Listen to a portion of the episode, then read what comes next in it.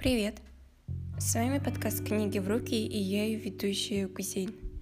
Сегодня я хочу поговорить о книге, которую запрещают во многих штатах Америки и бывало даже, что ее сжигали на костре.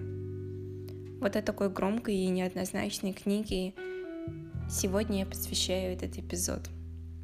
Итак, это книга американской писательницы Харпер Ли, опубликованная в 1960 году и называется она «Убить пересмешника». Действие романа происходит в середине 30-х годов. Если коротко говорить, что происходило в эти годы в Америке, то стоит отметить, что именно 30-е годы были яркими и сложными. Америка прожила под знаком Великой депрессии, не было ни еды, ни выпивки. Что касается самой сюжетной линии, роман ведется от лица восьмилетней девочки Джин Луизы, но все ее называют Глазастик – Помимо глазастика в романе присутствует другой главный герой, ее отец, адвокат Атикус Финч, носитель самых высоких человеческих качеств. Он справедлив, благороден, во всем и всегда верен своим принципам, по-настоящему смел. Помимо Джин Луизы, у Атикуса Финча есть старший ребенок, сын Джим, который во всем старается быть похожим на отца. Самой доброй и волшебной частью этой книги является именно взаимоотношения отца со своими детьми. Отношение доброго, умного, внимательного взрослого к детям – одна из сильнейших сторон этой книги.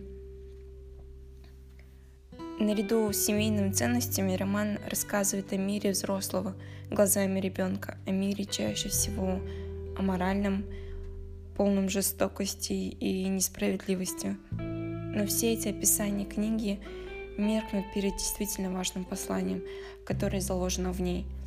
Ведь рассказ о простой семейной жизни самых обыкновенных людей не может быть запрещенный в современном мире.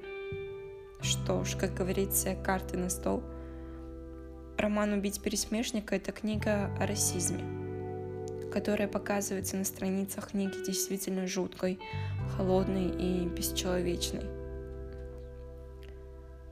дух американской провинции, ее социальные проблемы, жестокость и безнравственность людей делает этот роман злободневный и в наши дни.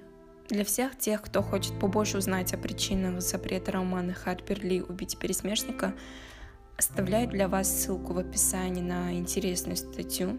Переходите и читайте.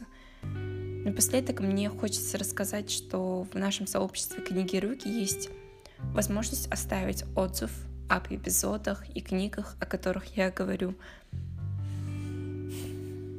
Мне очень интересно почитать ваши комментарии. Итак, наш эпизод подошел к концу.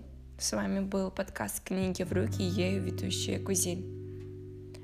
Подписывайтесь на наш подкаст, чтобы не пропустить новых эпизодов. Всем пока!